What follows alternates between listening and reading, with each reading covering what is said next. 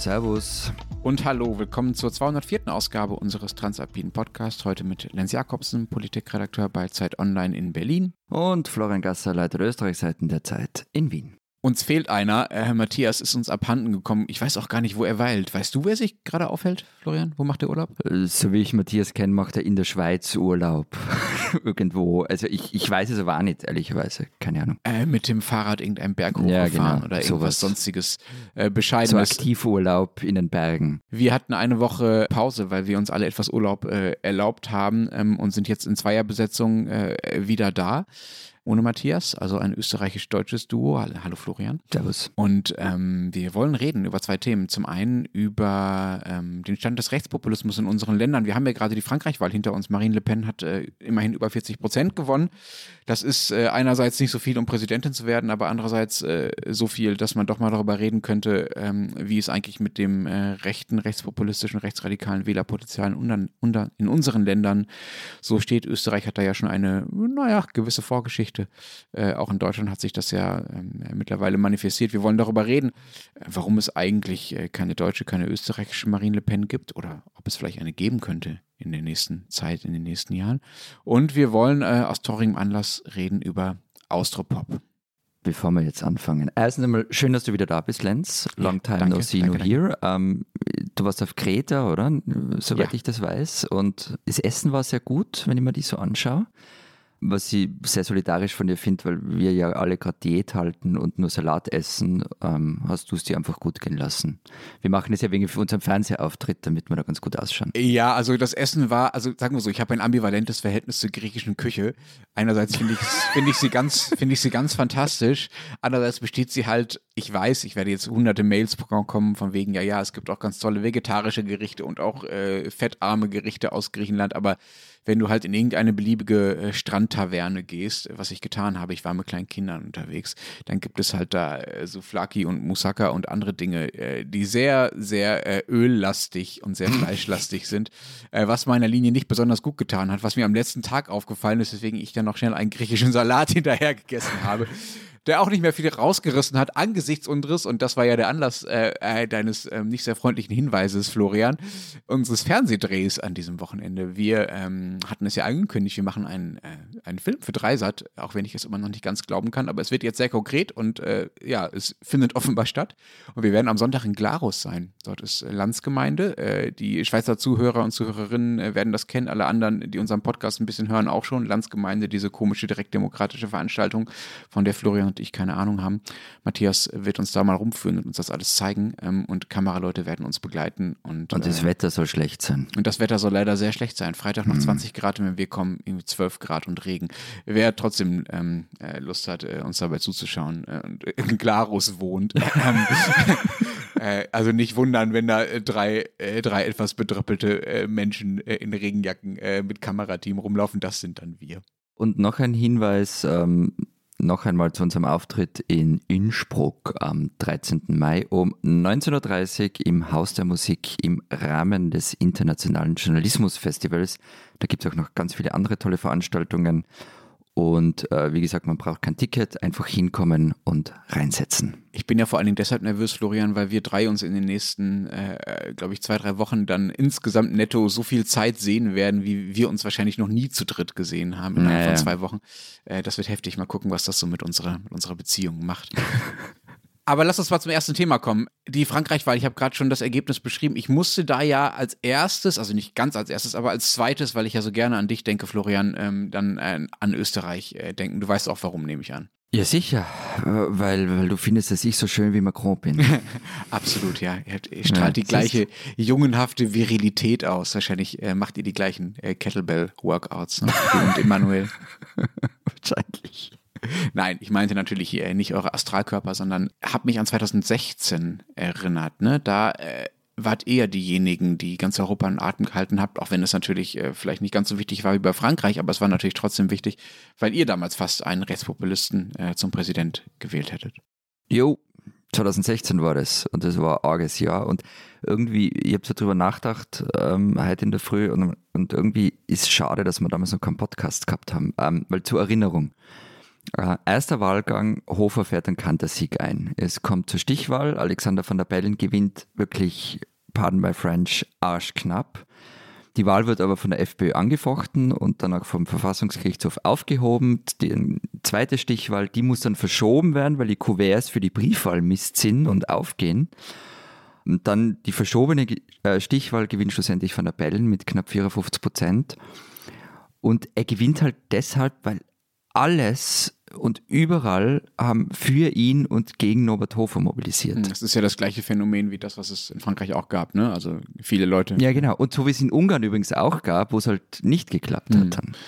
Also die Idee ist, man wählt vor allen Dingen, um eine bestimmte Person zu verhindern. Also bei euch Hofer äh, und seine Partei und äh, in, Fra in, Frankreich natürlich Marine Le Pen und äh, Rassemblement National. Habe ich es richtig ausgesprochen? Keine Ahnung, Matthias fehlt. Rassemblement National. Hm. Ähm, wir werden es nie erfahren. Ähm, aber äh, was ich nicht ganz verstehe, dieser Norbert Hofer, der da damals fast Bundespräsident geworden wäre, also der da auf 46 Prozent gekommen ist, wenn ich jetzt richtig gerechnet habe, der ist ja nicht verschwunden. Also der ist ja weiter Politiker geblieben, war ja sogar eine Zeit lang als Parteivorsitzender, wenn ich es richtig im Kopf habe. So, der ist also da. Ich verstehe nicht ganz, warum er an seinen Erfolg von 2016 dann nicht mehr anknüpfen konnte. Also was hat dazu geführt, dass 2016 so einmalig geblieben ist? Also äh, vorweg, wir wissen nicht, ob er an den Erfolg von 2016 nicht noch anknüpfen kann. Ähm, das kann ja noch passieren. Er ist noch jung, geht sich Neues aus. Hm.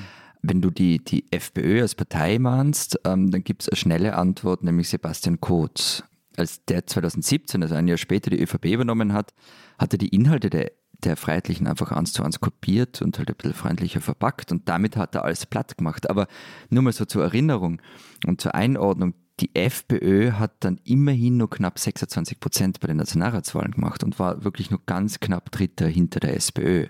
Also die waren schon noch erfolgreich. Du meinst 2017? 2017 bei den Nationalratswahlen, genau. Dann kam ja etwas, äh, was alle unter dem Schlagwort Ibiza mittlerweile äh, kennen. Das hat die FPÖ natürlich erstmal ordentlich ruiniert aus naheliegenden Gründen. Ich verstehe, ich verstehe auch, warum die rechten Parteien in Österreich gerade nicht so wahnsinnig oben auf sind. Äh, deswegen auch wegen der ganzen internen Streitereien und Quälereien und Rücktritte, äh, die danach so folgten. Aber nochmal zurück zu diesen 46 Prozent Wählern, die damals hm. für Norbert Wählerinnen, die damals für Norbert Hofer gestimmt haben. Die sind ja als Wählerpotenzial nicht verschwunden. Ne? Also die Leute, die sich damals überlegt haben, wir wählen diesen Typen, der für diese Art von Politik steht, die gibt es ja weiterhin und deren Bereitschaft, Norbert Hofer oder andere Leute mit ähnlichen Einstellungen zu wählen, die gibt es ja auch weiterhin, oder? Also die Einstellungen selber sind ja nicht verschwunden, nur weil die FPÖ sich Ibiza eingehandelt hat. Also äh, vorweg dann eine Bemerkung, es gibt, man sagt ja immer, wenn es eine Wahl gibt äh, wie Le Pen, Macron oder Hofer von der Bellen, man wählt halt das geringere Übel, also Macron oder Van der Bellen, aber das gibt es ja umgekehrt auch. Also viele Menschen wählen Le Pen oder Hofer als das geringere Übel. Also das ist einmal das Erste. Du meinst, weil sie Van der Bellen oder Macron so schrecklich finden? Weil es genau, das größere Übel genau, ist. Ja. Genau. Und ähm, es gab nach diesem Wahlgang 2016 tatsächlich ganz kurz die Illusion, in Österreich würde eine linke Mehrheit existieren. Das erste Mal seit den 70ern. Aber das war halt vor Anfang eine Irrglaube, das war Blödsinn. Ähm, und eben 2017 haben 60 Prozent in der einen oder anderen Form für das Programm der FPÖ gestimmt, also für ÖVP oder FPÖ. Und darunter waren auch einige, die vorher von der Bellen gewählt haben. Und die Wahl 2019 war dann natürlich ein bisschen anders, es war halt diese Ibiza-Wahl, aber selbst da kommt man, wenn man FPÖ und ÖVP zusammenzählt, auf mehr als 50 Prozent. Also na, die Einstellung ist überhaupt nicht weg. Und ähm, wenn es klappt, redet sich halt was schön und wird irgendwann einmal ähm, hart in der Realität ankommen. Mhm. Ich finde ja bei Parteipolitik wichtig darauf zu achten, dass die Wahlentscheidung immer nur Ausdruck der jeweiligen Repräsentationsmöglichkeiten sind. Ne? Das ist jetzt so ein bisschen die, der Politologen-Sprech von dem, was du gesagt hast. Also man wählt halt das, was am ehesten passt zumindest. Äh, ja. Und wenn äh, es halt gerade niemanden gibt, der das auch so äh, ausdrücklich äh, rechtspopulistisch ausformuliert, wie Norbert Hofer das getan hat, dann wählt man halt vielleicht auch äh, Sebastian Kurz, der äh, das mit einem noch bisschen netteren Antlitz und einem bisschen gemäßigteren, vermischten Positionen macht. Die Einstellungen, die da drunter liegen, äh, bleiben ja aber trotzdem gleich oder sind zumindest gleich aktivierbar. Es gibt in Deutschland dazu eine ganz tolle Studie, die zugegebenermaßen auch immer mal wieder methodisch umstritten ist, aber die trotzdem interessante Ergebnisse zutage fördert. Das ist die Mitte-Studie, die wird von der SPD-nahen Friedrich-Ebert-Stiftung äh, gefördert, äh, bezahlt vor allen Dingen, aber auch äh, zusammen mit äh, so Konfliktforschern von der Uni Bielefeld vor allem äh, gemacht. Und diese Forscher messen rechtsextreme und menschenfeindliche Einstellungen.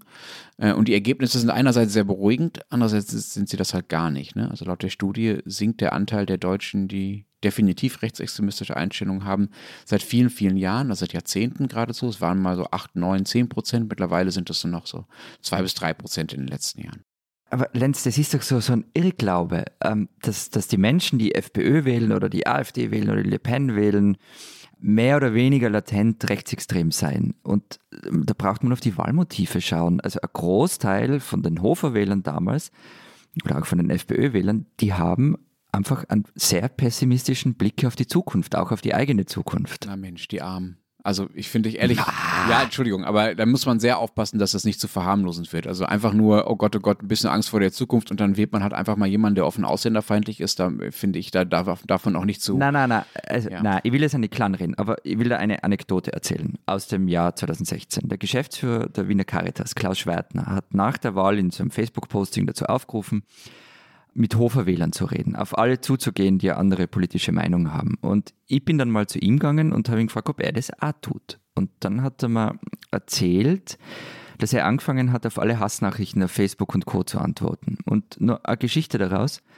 Ein Mann hat ihm unglaublich arge Sachen geschrieben. Gegen Flüchtlinge, gegen die Caritas, gegen alles, was du vorstellen kannst, äh, gegen ihn als Person.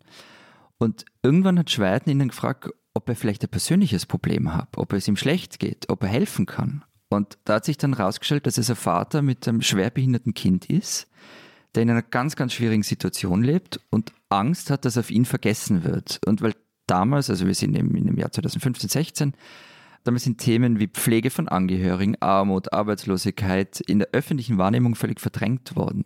Also da wurde überall nur über Flüchtlingshilfe gesprochen. Und die Caritas hat in der Zeit zwar in Bereichen wie Pflege ähm, aufgestockt sogar, aber das ist nicht wahrgenommen worden.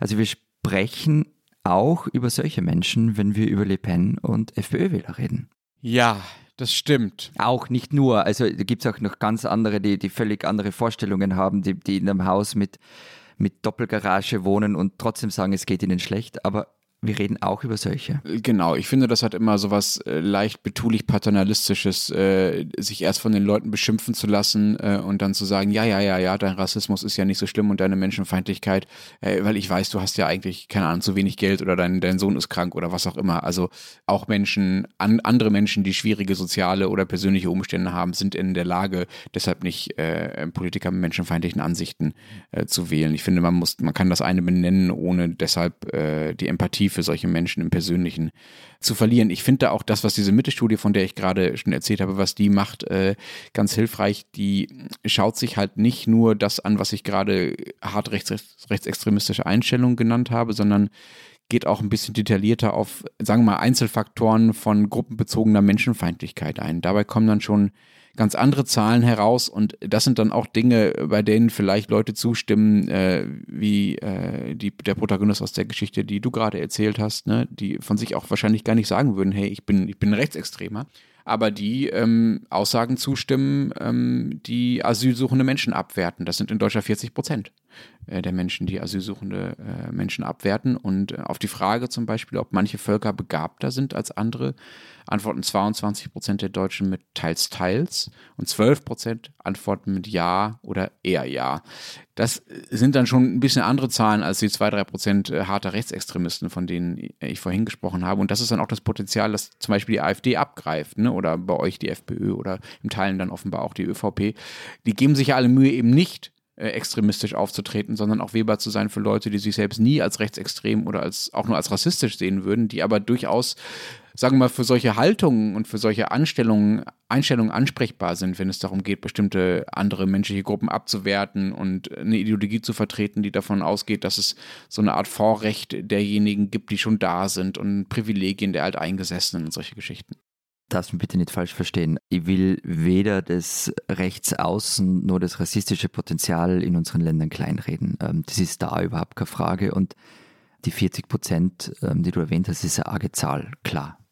Was mich stört, sind aber mehrere Dinge. Erstens, ähm, dass nach jeder Wahl, ob Macron, Le Pen, Biden, Trump, Hofer van der Bellen, so getan wird, es sei jetzt eh wieder alles gut, weil es ist ja in einen gewissen Sinn gut ausgegangen. Das ist halt Unsinn. Le Pen holt bei jeder Wahl mehr Stimmen, vor allem bei den Jungen. Es wird nicht alles gut, im Gegenteil. Und das Zweite, was mich stört, sind diese ständigen Wählerbeschimpfungen.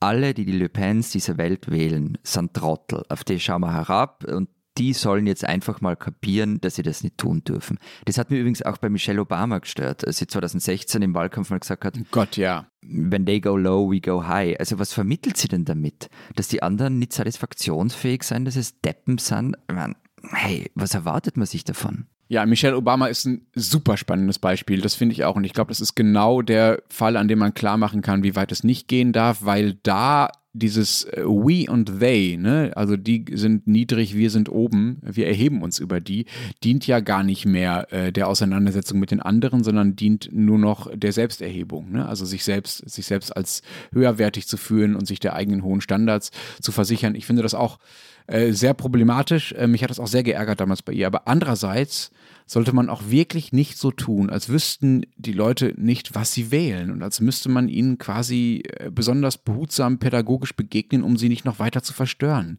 Nein, nein, nein, nein. Man kann das Gefährliche daran und auch die Verantwortung derjenigen, die solche Parteien, solche Politiker wählen, ganz klar benennen. Man kann sagen, wer Le Pen wählt, äh, gefährdet die Zukunft Europas und äh, stimmt für eine rassistische Politik. Punkt. So, das geht. Und das ging auch bei Hofer, das ging auch bei Trump, das geht auch bei der AfD. Und das heißt nicht, dass man nicht gleichzeitig äh, sich dafür interessieren kann, ob es äh, andere äh, Themen gibt, andere politische Bereiche gibt, andere politische Aufgaben gibt, die daraus erwachsen, warum äh, diese Leute so wählen, wie sie wählen und was sie vielleicht sonst noch an, an Motiven und Interessen haben, äh, als, äh, als das, was dann von rassistischen Parteien abgegriffen wird. Aber Entschuldigung, erstmal würde ich von der Annahme ausgehen, dass Leute, die rassistische Politiker wählen, selber rassistische Einstellungen vertreten, weil ich ihnen ihre Verantwortung nicht absprechen will für ihre Wählerstimme auch einzustehen.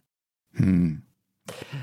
Ja, ja, also ich finde es halt immer interessant, warum wählen sie so, wie sie wählen. Also warum haben, haben die Leute in den 90ern ähm, so stark von, von ÖVP und SPÖ zu Jörg Haider gewechselt in ihrem Stimmverhalten. Ähm, und wir haben, also weil, weil man von der großen Koalition genug hat, weil man von dieser Aufteilung, also gibt es ganz, ganz viele verschiedene Gründe.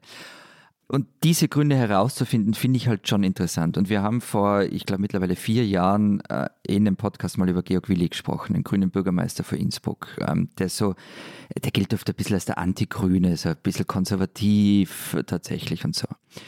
Und ich habe ihn im Wahlkampf begleitet damals. Und sein Zugang war, dass einfach mit jedem spricht und jedem zuhört, der ihm auf der Straße begegnet. Matthias hat dann damals einen Wutanfall bekommen und sich über dieses Zuhören echauffiert.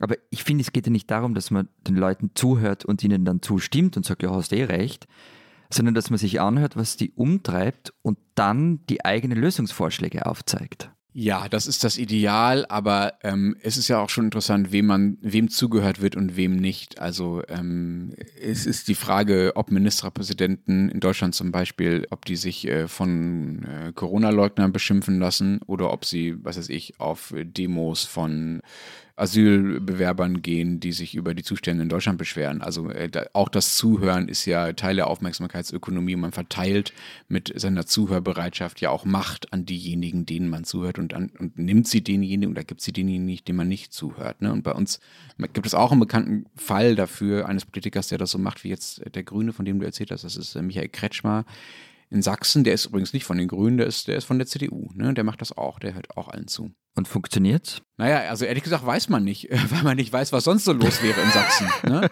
Also man kann ja nicht, es gibt ja keine, wir sind ja in der äh, Politikwissenschaft leider nicht in der, in der Naturwissenschaft, wo man irgendwelche, also im Idealfall klinische Doppelstudien machen kann und rausfinden kann, was wäre wenn und eine Kontrollgruppe und so weiter, gibt's halt nicht. Und Kretschmer äh, kämpft halt dagegen, äh, völlig von der neuen dortigen Volkspartei der AfD äh, abgelehnt, äh, Entschuldigung, nicht abgelehnt, sondern ähm, überholt zu werden und äh, marginalisiert zu werden und lässt sich dafür äh, auch, auch, Sachen gefallen, die sich Politiker, Politikerinnen andernorts wirklich niemals gefallen lassen würden.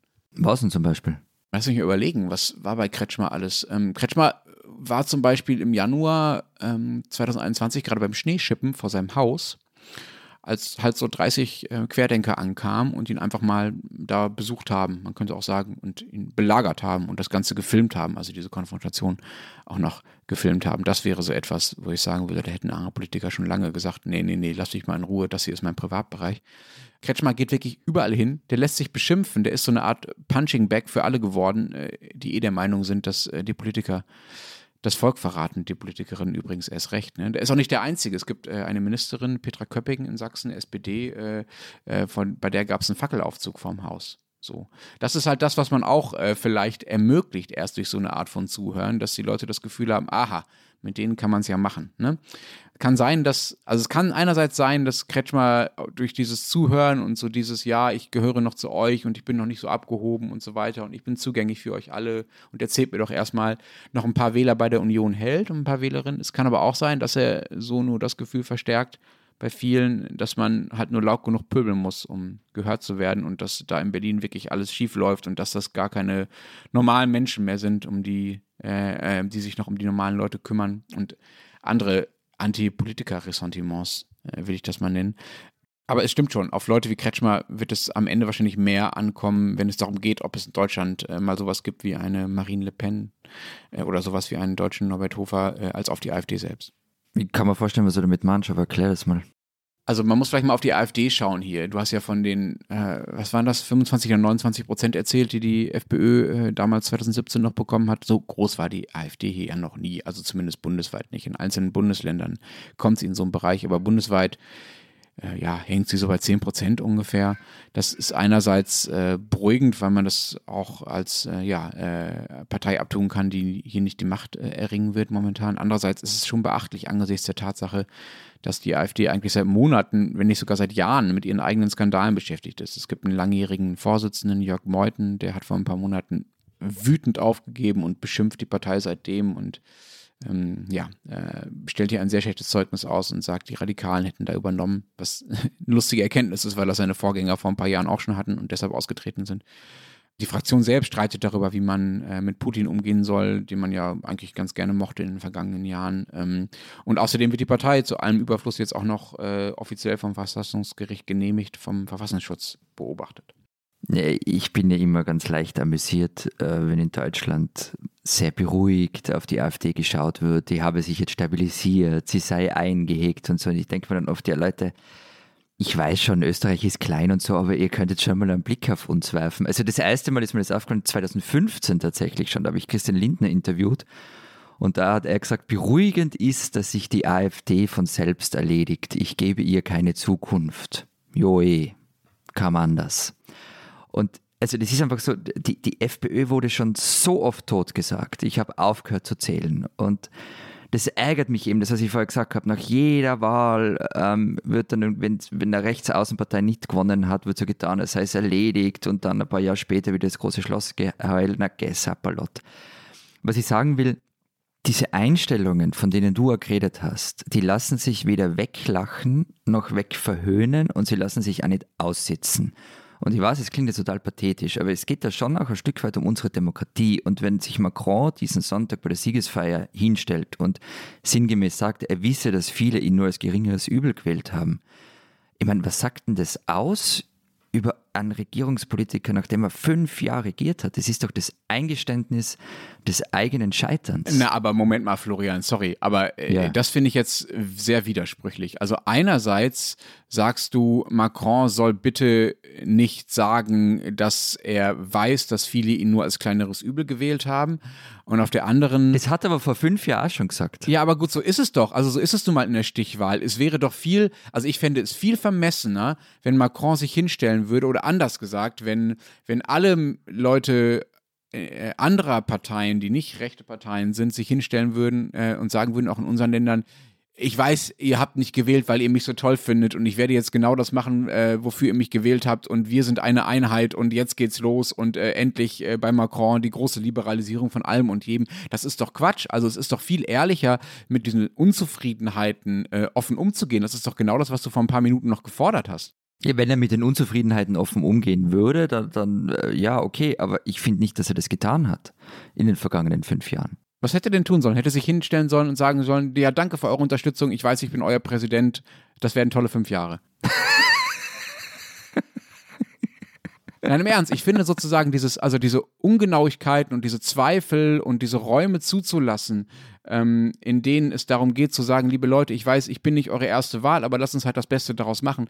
Das finde ich geradezu den notwendigen Weg, um äh, die Leute nicht zu verlieren. Äh, wenn man jemanden, der Macron nur gewählt hat, weil er auf keinen Fall Le Pen wollte, wenn man denjenigen begegnet, indem man jetzt sagt, äh, ja, danke für dein Ja zur großen liberalen Reformagenda, dann verliert man ihn doch recht. Aber Lenz, er hat fünf Jahre eine Politik gemacht, die diesen Erfolg von Le Pen möglich gemacht hat oder mit ermöglicht hat, zum Beispiel. Auch da würde ich sagen, wir sind nicht in der, Natur in der Naturwissenschaft, das wissen wir nicht. Wir wissen nicht, äh, äh, was passiert wäre, wenn es einen sozialistischen Präsidenten gegeben hätte oder einen äh, konservativen, wie es ihn ja auch lange gab in Frankreich. Also da wäre ich mir nicht so sicher, ob Macron wirklich, der ja übrigens auf die Gelbwesten dann auch reagiert hat. Also er hat die Gelbwesten ja nicht einfach nur machen lassen und äh, er hat ja versucht, ihnen entgegenzukommen irgendwann. Also da wäre ich sehr vorsichtig mit so Schuldzuweisungen. Stimmt, und er hat diesem einen jungen Mann erzählt, dass er sofort einen Job finden würde und er soll sich nicht so haben. Ja, das war toll, es hat super reagiert. Ja, das hat Kurt Beck in Deutschland übrigens auch schon mal getan. Aber ja, ähm, okay, lass uns vielleicht nicht in die Untiefen der französischen Politik abtauchen. Ich würde nur dafür werben, dass es gut ist, mit, den, mit der Motivlage der Wähler, die einen gewählt haben, offen und ehrlich umzugehen äh, als gewählter äh, Präsident. Aber was du ja von Kurz schon erzählt hast, äh, Florian, dass der damals ähm, die Forderung der FPÖ übernommen hat und äh, so quasi einerseits der FPÖ das Wasser abgegraben hat und sich andererseits äh, äh, ja äh, zu einem einzigartigen Erfolg verholfen hat. Das ist ja etwas, was äh, was auch in Deutschland, äh, glaube ich, ja ich will nicht sagen ansteht, aber worauf es in Deutschland auch ankommen wird. Also wie sich die konservative Partei verhält. Ich habe ja von Michael Kretschmer schon erzählt, der da versucht einerseits die AfD-Wähler wieder für sich zu gewinnen, ihn aber andererseits nicht die Position hundertprozentig zu übernehmen da weiß ich halt nicht, wie das weitergeht hier. Also Friedrich Merz, der neue Unions-CDU-Vorsitzende äh, und Fraktionschef der Union im Bundestag, hat sich bisher immer sehr klar abgegrenzt von der AfD. Aber ich weiß nicht, wie das weitergehen wird, wenn die nächsten Wahlen nicht so erfolgreich sein werden, ähm, äh, wie äh, Merz äh, das braucht. Äh, es gibt eine wichtige Landtagswahl in Nordrhein-Westfalen in den nächsten Monaten im Mai.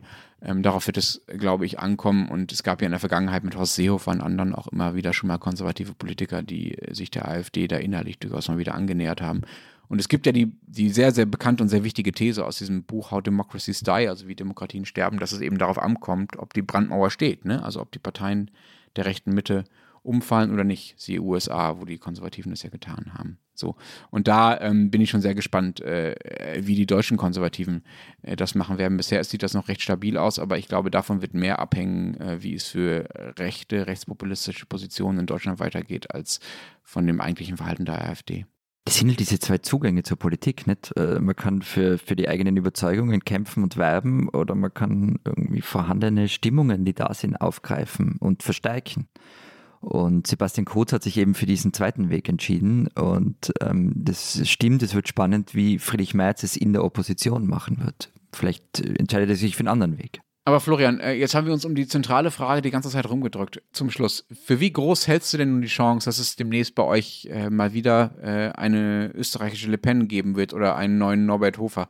Äh, vielleicht gar, gar einen Kandidaten, eine Kandidatin der Rechten, äh, die tatsächlich gewinnen? Im Herbst sind Bundespräsidentschaftswahlen. Ähm, da wird es eher nicht passieren. Äh, und für die mittelfristige Zukunft, ich habe keine Ahnung, äh, österreichische Politik zu prognostizieren, das ist ähm, eher schwierig. Man weiß es nicht. Alles ist möglich. Diesen Österreicher sollten Sie kennen. Der Franz ist sechs Jahre alt, wohnt in der Hasengasse, hat eine Mama, einen Papa und einen großen Bruder, den Josef. Er hat zwei beste Freunde, die Gabi und den Eberhard. Und der Franz hat haufenweise Probleme. Er ist zu klein für sein Alter, hat herzige blonde Locken und seine Stimme wird piepsig, wenn er sich aufregt. Deshalb halten ihn auch viele für ein Mädchen. Und das nervt den Franz ganz wahnsinnig. Franz ist die Figur aus den Geschichten von Franz, der Kinderbuchreihe von Christine Nöstlinger. 19 Bände sind zwischen 1984 und 2011 erschienen. Der Franz hat seinen Leserinnen und Lesern Mut gemacht. Er hat gezeigt, dass man nicht allein damit ist, das Leben für eine einzige Zumutung zu halten.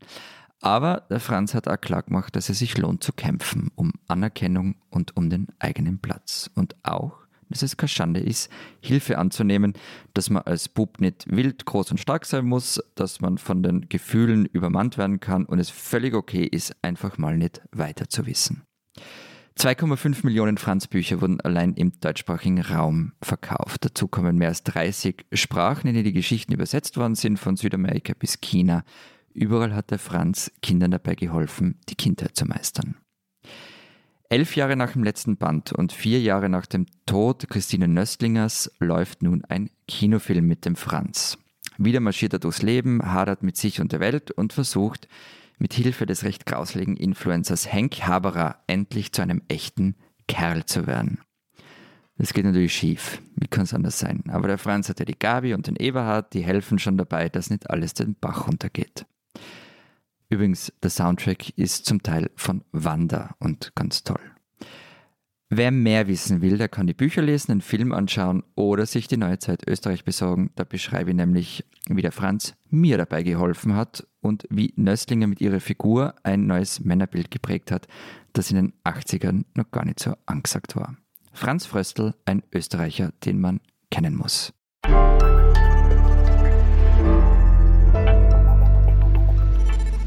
So, da macht man mal, ich glaube, netto äh, zwei bis drei Wochen keine neue Folge äh, mit dem Österreicher im Team und schon ist das äh, komplette Kunst- und Kulturleben, äh, so mein erster Eindruck, äh, in diesem Land äh, zusammengebrochen oder zumindest um einiges ärmer geworden. Erst ist vor einigen Tagen der Aktionskünstler Hermann Nitsch gestorben und dann, ähm, wo sehr überraschend dieses Wochenende, Willi Resetaritz, aka Kurt Ostbahn. Und mir scheint, also zumindest mit der Dringlichkeit, eine Dringlichkeit gemessen, mit der du mir davon erzählt hast, äh, Florian, und auch nach dem, was ich so aus meinem kleinen Österreich-Ausschnitt äh, wahrnehme, was so bis nach Berlin kommt. Mir scheint, als würde äh, vor allen Dingen wegen dieses Todes von Willi Resetaritz äh, das ganze Land tief Trauer tragen, oder? Ja, unglaublich. Also am Samstag äh, war Willi Resetaritz nur beim Flüchtlingsball im Wiener Rathaus und ist dort aufgetreten und am Sonntagnachmittag kam dann die Meldung, dass er gestorben ist. Und es hat wirklich nicht lang gedauert, bis von allen Seiten Trauermeldungen kommen sind, vom Bundespräsidenten bis zu NGOs, ähm, großen Teil meiner Timeline auf sämtlichen sozialen Netzwerken. Also es war für mich erstaunlich zu sehen, wie vielen Menschen Willi Resetaritz etwas bedeutet hat, was mich gleich zu der Frage bringt, mhm. hast du ihn gekannt oder den Namen? Äh, leider nicht. Also ich habe ich hab den Namen mal gehört, aber äh, wahrscheinlich eher nur mal in Gesprächen mit dir am Rande ist er mal gefallen. Und ich habe von Lukas Resetaritz was gehört, das ist ja sein Bruder. Genau. Ja. Wenn ich richtig informiert bin. Aber ich, ich weiß ehrlich gesagt nichts über den. Wenn du mir gesagt hättest, das ist ein Schauspieler, hätte ich dir das wahrscheinlich sogar auch noch geglaubt. Entschuldigt äh, mein Unwissen. Erklär doch mal, woher kommt denn diese tiefe Trauer? Ich weiß ja jetzt mittlerweile, er war, er war vor allen Dingen Musiker. Äh, geht es da wirklich um seine Musik? Also ist das das, was die Leute so bewegt hat, so bewegt? Na, nicht nur. Und es kommt sicher auch darauf an, wen man aus welcher Altersklasse fragt. Ähm, er war in, in, den vergangenen, ja, eh schon vielen Jahren eine sehr wichtige Figur der Zivilgesellschaft. Also wenn irgendwo ein Flüchtlingsdemo war, eine Veranstaltung für Menschenrechte und so weiter, dann sind die Chancen sehr gut gestanden, dass er dort auftaucht ist. Er hat das Integrationshaus in Wien mitbegründet. Er war so ein Tausendsachser in all diesen Dingen. Und dafür haben ihn viele geliebt und gefeiert und auch solche, die mit seiner Musik vielleicht gar nicht so viel anfangen können oder nicht anfangen, aber sie zumindest nicht wirklich gekannt haben. Das ist ja auch ein schmaler Grad. Ne? Gibt ja Leute, gibt ja auch Leute wie Bono, die sich mit so einem Kram eher unbeliebt äh, machen. Ich habe aber gesehen, ich habe ein bisschen dann doch jetzt vorher noch mal recherchiert zu ihm. Er hat ja auch über diese äh, für diese Kampagne, von der wir vorhin gesprochen haben, Präsidentschaftswahl Österreich 2016, Alexander van der Bellen gegen Norbert Hofer, hat er ja auch für die Van der Bellen-Kampagne gesungen. Ne? Genau, also er war Teil dieser, dieser großen Bewegung, die für Van der Bellen mobilisiert hat. Und abseits von dieser Figur gab es natürlich den Musiker Resetaritz, der eine sehr wichtige Figur des Austropop war, seit den 70er Jahren. Zuerst mit den Schmetterlingen, da war er übrigens 1977 sogar beim Song Contest. Also beim Eurovision Song Contest. Ja, genau, genau. Und hat er gewonnen? also, sagen wir mal so, die Herzen ja. Und er war sicher sehr erfolgreich in dem Sinn, dass der Auftritt der Band halt völlig skurril war. Also das Lied ähm, heißt Boom Boom Boomerang und war Kapitalismuskritik und gegen Kommerzmusik gerichtet, aber im Sinne von Punkten, naja, Also sie wurden Vorletzte. ich habe mir dieses wirklich ganz fantastische Video im, im, Vorfeld dieser Sendung angesehen und kann es wirklich allen nur empfehlen. Boom Boom Boomerang ist übrigens nicht das Lied von Venga Boys oder Blümchen, glaube ich. Da gibt es auch so eine ganz hässliche Version äh, äh, so Disco-Pop aus den 90ern. Eurodance heißt das, glaube ich. Das war damals, also auch die Bühnenshow ganz fantastisch. Also diese 70er Jahre Anzüge und dann diese wirklich, also völlig subversiven Texte. Ne? Äh, ich zitiere nur mal einen ganz kurzen Absatz. Ein gutes Lied ist pures Gold. Das hören die Konzernherren von Nashville bis Luzern gern und der Dollar rockt und rollt. Ehrlich gesagt, ich werde da fast nostalgisch und zwar doppelt. Ne? Also einerseits wegen dieser wirklich sehr aufrechten, ehrenwerten unironischen äh, Kapitalismuskritik, die heute auch nicht mehr so klänge. Und aber andererseits auch bei dem Gedanken, dass damals wirklich noch äh, große Plattenlabels äh, mit der Musik selber so viel Geld verdienen konnten und das noch nicht in, in Centbeträgen in Streaming-Portalen versickert ist. Ja, ich muss ja gestehen, ich habe diesen, diesen Auftritt beim Song Contest auch erst jetzt in den vergangenen Tagen das erste Mal angeschaut. Ich habe es immer gewusst, die Schmetterlinge waren beim Song Contest, aber ich habe den nie gesehen. Und beim ersten Anschauen habe ich nicht auf den Text gehört und haben mir so gedacht, Alter, wie peinlich kann man denn sein? Und dann habe ich mir den Text durchgelesen und die Show angeschaut und dann wird es wirklich fantastisch. Ähm, ja. Aber das war halt auch das Problem damals noch vom Song Contest, dass jeder in seiner eigenen Sprache singen hat müssen. Also das haben halt ein paar Österreicher verstanden und ein paar Deutsche vielleicht wegen dem Dialekt, aber auch schon immer also schwierig. Genau, also es gab, es gab diese Phase mit den Schmetterlingen und später kam dann diese Kunstfigur Kurt Ostbahn dazu und seine Chefpartie, wobei man am Anfang gar nicht gewusst hat, wer dieser Kurt Ostbahn ist. Also das war nicht klar ähm, und das wurde erst dann einige Zeit später aufgelöst. Aber was heißt das? Der hat sich verkleidet und ist als ein anderer aufgetreten? Nein, der ist einfach nicht aufge Nein, der ist einfach gar nicht aufgetreten. Also das ist okay. Musik gegeben, aber er ist nicht aufgetreten. Es gab dann einmal ein Fake-Konzert. Da hieß es, Kurt Osborne und die Chefpartie würden auftreten und dann kamen alles Fans zur Halle und die Halle war zu und es hieß ja leider ausverkauft. Und in Wahrheit war da drin aber gar kein Konzert. das ist völlig absurd. Und was, was, was Willi Resetaritz aber von allen anderen Austropoppern, oder sagen wir nicht von allen, Verzeihung, von vielen anderen Austropoppern unterschieden hat, war, dass er nie peinlich worden ist. Also er war auf keiner dieser Tourneen, die einfach Gelddruckmaschinen äh, waren. Er war da nie dabei, bei denen da alterne Stars von gestern ihre Greatest Hits gespielt haben er hat sich im Gegensatz dazu immer wieder neu erfunden, hat ständig was anders gemacht. Er war es übrigens auch, der zumindest indirekt dabei geholfen hat, dass die österreichische Musik, also die Musik in, in Mundart, wiederbelebt worden ist in den vergangenen, ja, sagen wir mal 10, 15 Jahren. Er hat zum Beispiel Ernst Molden in den Nullerjahren mal darum gebeten, ein Lied für ihn zu schreiben. Ähm, und da ist dann die Hammerschmidt-Gassen rauskommen. Ein ganz ein tolles Lied. Und Molden hat dann selbst beschlossen, von Hochdeutsch auf Wienerisch zu wechseln. Und das war dann auch so der Start für Leute wie Voodoo Jürgens, den Nino aus Wien, später dann Wanda und so weiter. Und ich würde da schon mal die These wagen, dass ohne Willi Resetaritz würde es das alles in der Form gar nicht geben. Er ist also, wenn man so will, die Klammer zwischen dem alten und dem neuen Austropop, wenn man dieses Wort überhaupt verwenden darf und verwenden will. Ja, lass uns doch ein bisschen über dieses Wort reden. Du verwendest das so selbstverständlich. Sag doch mal genauer, was das eigentlich meinen soll. Ist das einfach Popmusik aus Österreich, äh, wo halt nicht auf Englisch, sondern auf Österreichisch gesungen wird? Also vorweg zum Wort, äh, für viele ist es ein Schimpfwort, wo alles Schlechte dieser Menschheit subsumiert wird, aber das lassen wir jetzt mal beiseite. So ganz falsch, was du gesagt hast, ähm, ist es nicht. Ähm, ich habe es nämlich auch nie so richtig verstanden ähm, was alles als Austropop zählt. Und es ist ja nicht einmal klar, wann es begonnen hat. Also man kann, wenn man will, bis ins 19. Jahrhundert zurückgehen oder zu Hans Moser, das tun wir jetzt nicht. Wir, wir gehen aber, ähm, wir gehen in die Fledermausbar im ersten Bezirk in Wien.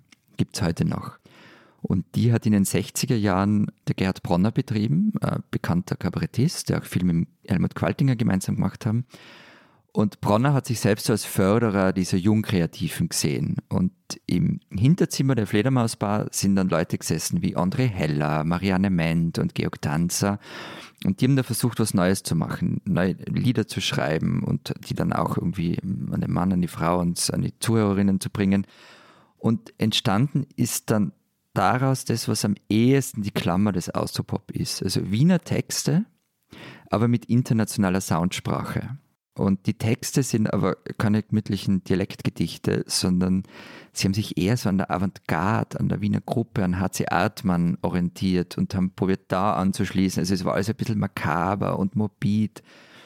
Und daraus sind dann halt so Hits entstanden, relativ früh wie der Hofer von Wolfgang Ambros und andere, die Glocke von Marianne Ment natürlich auch, wobei der Text nicht von ihr ist, aber das waren so die ersten ganz großen Austropop-Hits. Aber du hast gesagt, Wiener Texte mit internationaler Soundsprache. Also ist es eigentlich Vienna Pop und nicht Austropop, oder? Ja, aber es, ja. Äh, es gilt wahrscheinlich für vieles in Österreich, dass man ja. Österreich sagt und dann doch das meiste aus Wien kommt. Ja, das meiste aus Wien kommt. Natürlich gibt es auch andere Opus, äh, zählen auch viele zu Austropop und so mit Life is Life. so, ja. jetzt muss ich mit der einen Frage kommen, die alle ignoranten Ausländer bei diesem Thema stellen werden. Bitte. Und was ist jetzt mit Falco? Ja. Also sagen wir, äh, ich habe ja ganz viele Namen nicht erwähnt und werde ganz viele nicht erwähnen und es wird mir noch massiv um die Ohren fliegen und es werden Mails kommen, ähm, der Gasser hat den und jenen nicht erwähnt.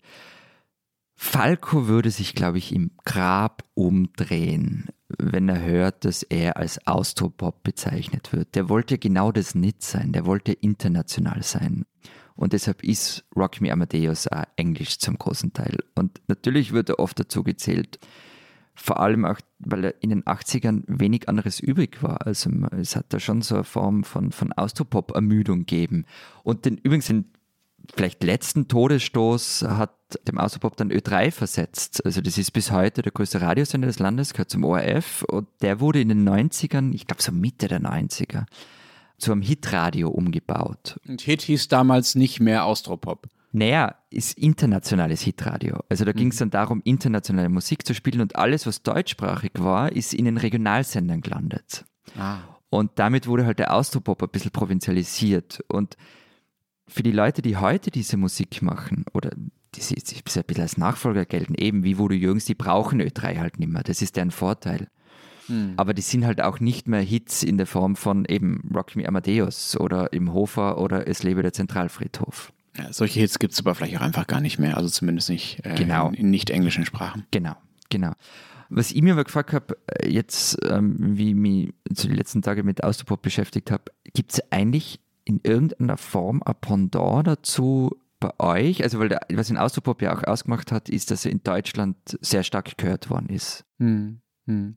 Du meinst etwas, was in Österreich stark gehört wurde? Nein, das wird eh alles gehört, aber so in der Form, dass das eben was, was eher Neues gemacht wird, mit viel Lokalkolorit, aber trotzdem international anschlussfähig.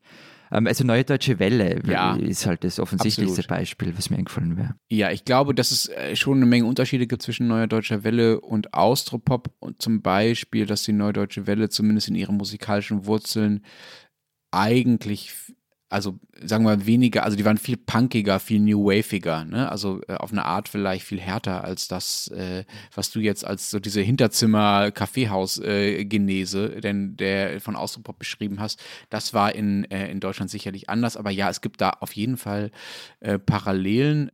Es ist, glaube ich, vor allen Dingen diese Mischung aus maximaler Eingängigkeit einerseits, also absoluten Pop tatsächlich, und andererseits auch totalem Avantgarde-Willen. Ne? Also es, zur neuen deutschen Welle zählten so Bands und Musiker auf der einen Seite wie Nena und äh, ne, Major Tom kennst du bestimmt. Ne? Völlig losgelöst, Schilling, oder? Genau. Mhm. Krassester Ohrwurm, yeah, man sich so überhaupt vorstellen kann. Sorry dafür, liebe Hörerinnen und Hörer. also das auf der einen Seite und auf der anderen Seite dann äh, sowas wie Fehlfarben oder Duff, also deutsch-amerikanische Freundschaft. Das war wirklich alles von Kaugummi-Pop äh, und aber auch New Wave und Punk und oft einfach auch sehr, sehr verspielter Quatsch. Also sagen wir so, ich kann mit der neuen Deutsche Welle nicht so wahnsinnig viel anfangen, weil in der Zeit, in der ich musikalisch so richtig sozialisiert wurde, also sagen wir mal Mitte 90er Jahre. Aber das war Hamburger Schule dann, oder? Bei dir eher so Tokotronic und ja. Äh, Goldene Zitronen. Ja, Hamburger Schule war aber wirklich nicht international. Das war ja so eines deiner, deiner Kriterien. Also Hamburger Schule war international, zumindest in, der, in den ersten entscheidenden Jahren nicht wirklich ins Ausland orientiert. Bis nach Österreich. Ja, die haben, also die haben natürlich Einflüsse gehabt, Pavement und Sonic Sonic Youth und sowas sind Dinge, auf die sich die Hamburger Schule wiederum bezogen haben teilweise, aber ähm, die Hamburger Schule hatte nie diesen Ehrgeiz auf Pop-Hits, äh, wie das, glaube ich, Austro-Pop ja schon hatte. Äh, und wie das die mhm. Neue Deutsche Welle auch hatte. Deswegen, also lass uns gerne nochmal eine ganze Sondersendung zur Hamburger Schule machen. Was hat dich bloß so ruiniert?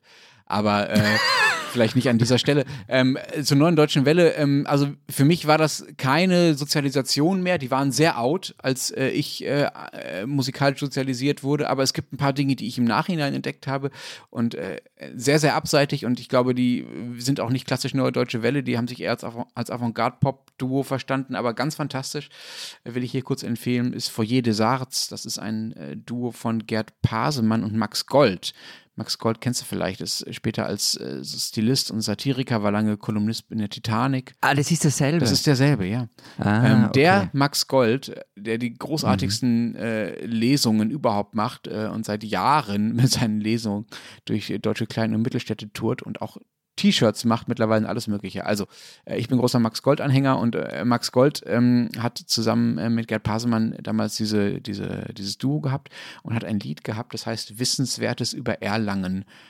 Und da geht es dann auch, äh, ja, genau darum. Also ein Abschnitt darauf heißt dann zum Beispiel, hier links ist eine Kirche, sie wurde erbaut in der Vergangenheit von einem Baumeister aus dem Sauerland.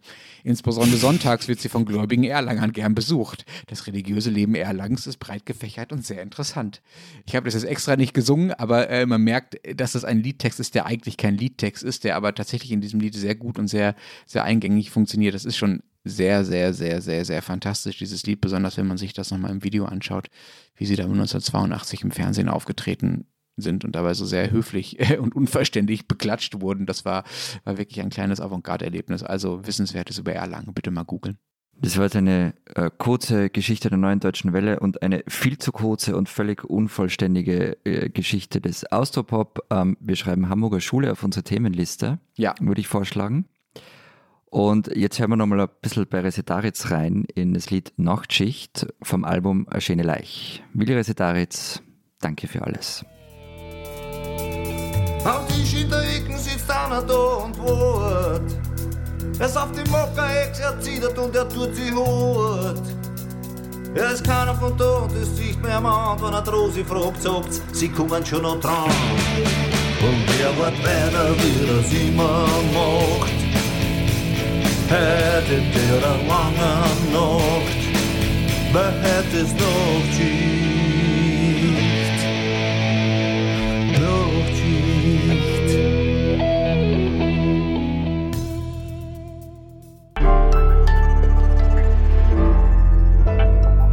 Die spinnen, die Deutschen.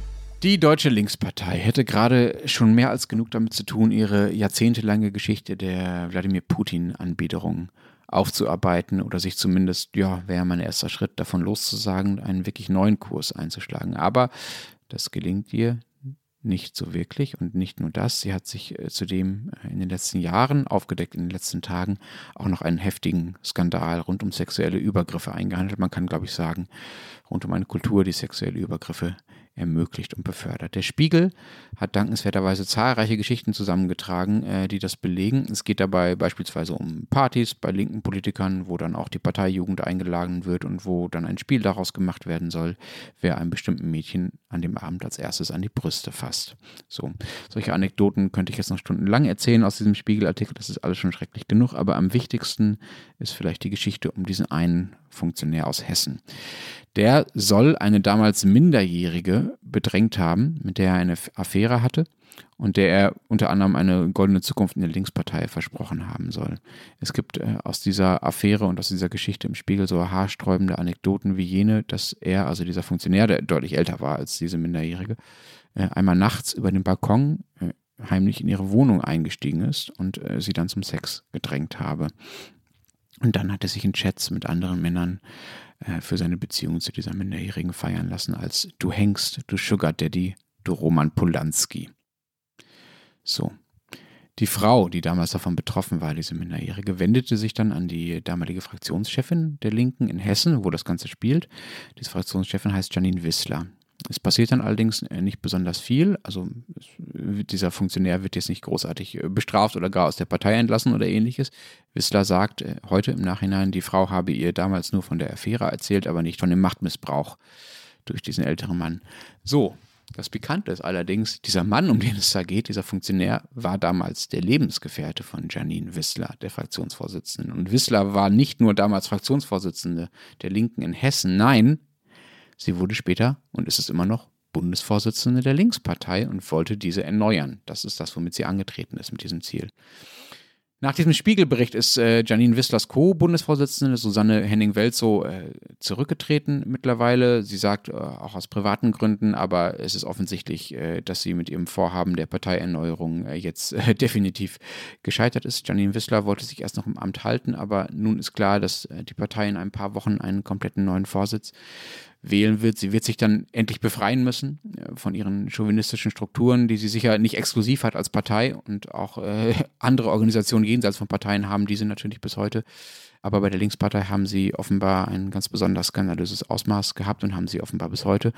Ähm, die Linkspartei wird auch ihre alten Funktionäre loswerden müssen, ihre alte äh, Hufeisenlogik und äh, ihre Vergangenheit aufarbeiten müssen, ähm, sei es in Sachen Russland, sei es in Sachen sexuelle Übergriffe. Die Linkspartei muss das ist jetzt offensichtlich eine komplett neue werden, wenn sie überhaupt überleben will. Denn so wie sie jetzt ist, spinnt sie, die Deutsche Linkspartei.